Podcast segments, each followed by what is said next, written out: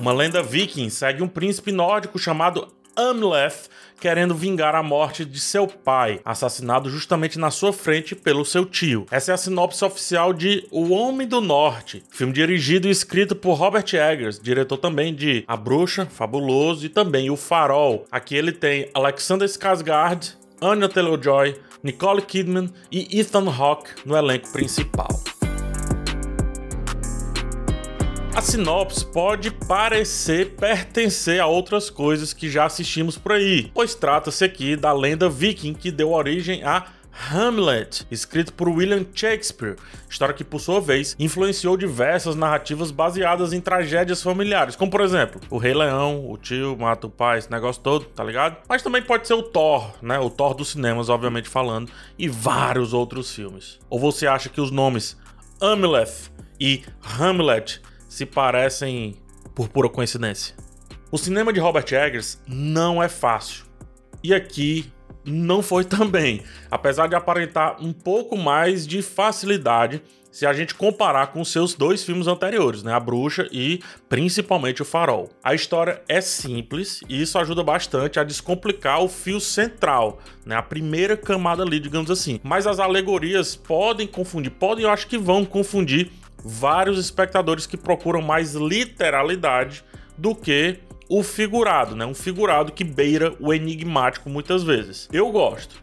Trazer a sugestão do Fantástico para lidar com um povo cujo Fantástico era bem presente nas suas crenças, inclusive, né? Principalmente para quem enxerga de fora esse povo, cara, isso me agrada demais e ainda faz valer a boa e marcante assinatura do cineasta. O roteiro abre o filme meio que mostrando ali que não tem como unificar esteticamente e culturalmente os vikings, ou o povo que pelo menos vivia naquela região, né? Hollywood sempre vai na contramão disso, assim como os livros de história mais colegiais, as tais apostilas. Mas o embasamento histórico do filme se apega tanto à historiografia mais pura do assunto, ou seja, vai em fontes mais originais, mais mais fonte mesmo, né?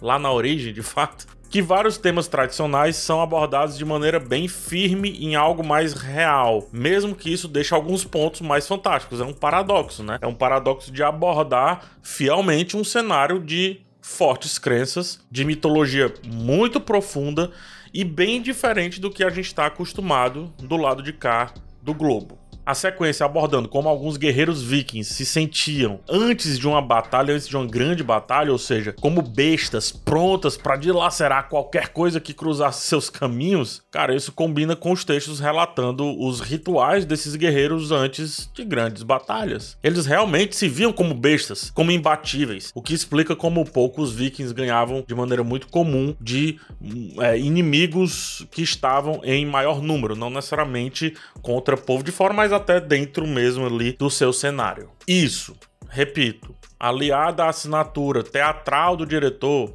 torna o filme no mínimo curioso mas eu vou colocá-lo aqui como único quando se trata desse assunto especificamente falando. Antes de continuar, deixa eu só fazer uma pausa rápida e também com ela dois pedidos. Um pedido é o seu like. É uma atitude super simples, é um clique só, mas isso me ajuda demais. E o segundo pedido é, se possível, você dar uma olhada no botão de seja membro. Sem compromisso algum, clica no botão e vê o que ele tá te aguardando, o que, que ele tá te oferecendo e como você pode me ajudar um pouquinho mais.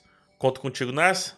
Muito obrigado e voltando. Eggers constrói a sua trama muito focada no personagem principal, deixa as viradas óbvias e na hora certa destrói tudo isso. Destrói as viradas que foram construídas e aponta então o filme para outro lado. Destrói o protagonismo solitário e inclui personagens tão interessantes quanto o Amleth, que é no caso a personagem da Anya Taylor-Joy, tão boa quanto ele, né? Tão boa quanto o protagonista. E eu acho que o melhor, destrói a obviedade que sempre tem a boa e velha estrutura de narrativa de vingança. Ainda mais quando ela tem um pé em Shakespeare, mesmo que seja de uma maneira retroativa. Vamos entender isso aqui, é muito importante, tá? Fazer algo que é a origem da origem daquilo que fez várias histórias ganharem forma ao longo do tempo, só que fazer isso depois de todas essas histórias é muito complicado. Filmes como o John Carter, ou seja, filmes que são histórias que são nascedouro de arquétipos que depois ficam aí para várias outras histórias, quando são feitas depois de todas essas histórias, sofrem demais com essa situação de poxa, não é tão original isso que tá acontecendo aqui na narrativa. É, não é original porque ela um dia foi original e todo mundo se baseou nela, entendeu? É por isso que o Eggers, ele ele, ele, vai muito, ele aposta muito em romper com a narrativa que o filme deveria ter e exagera um pouquinho. Ele solta demais a mente, grita quando tem que falar baixo e fala baixo quando tem que gritar para parecer diferente no meio de tantos iguais. Ou seja, é a tentativa de tirar o que hoje pode ser visto como comum justamente desse lugar comum. E de tantos diretores que temos aí em Hollywood, eu acredito que a assinatura estapafúrdia, exagerada, sui generis muitas vezes aí do Robert Eggers, coube muito bem aqui nessa tratativa. A estética do filme é pesada, a fotografia entrega camadas de sujeira a fim de aceitarmos uma realidade dramática, difícil e obrigatoriamente cruel. O sacrifício era algo presente na sociedade, por exemplo, e não tem como abordá-lo de maneira boba em um filme que se propõe a ser puro. O Homem do Norte parece muitas vezes inóspito, bem pouco convidativo para que a gente fique ali, só apreciando e recebendo tudo que a gente precisa em troca de, assim como eram as terras do, dos vikings, né, em troca ali de uma colheita e etc. Não.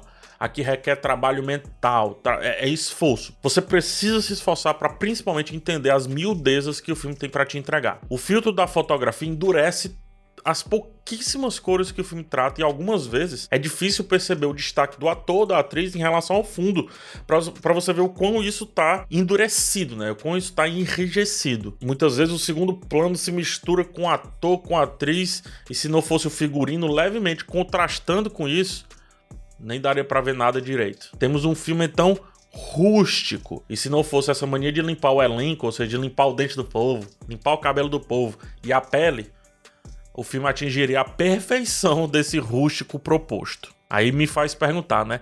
O Eggers é tão corajoso para umas coisas, ele é tão corajoso em além dos seus momentos ali mais alegóricos, por que não apostar um pouco mais na verossimilhança da realidade, da higiene, do humano naquele contexto ali? Mas enfim, ele se hollywoodiza para umas coisas e não se hollywoodiza para outras, vai entender. Assim como, por exemplo, o idioma inglês de ponta a ponta, né? É um outro exemplo, mas isso aí nem adianta falar mais, porque tanto faz. Tudo que tá em tela é maravilhoso, é de causar arrepio ver tanto embasamento histórico, assim, é, é, é, destruidor.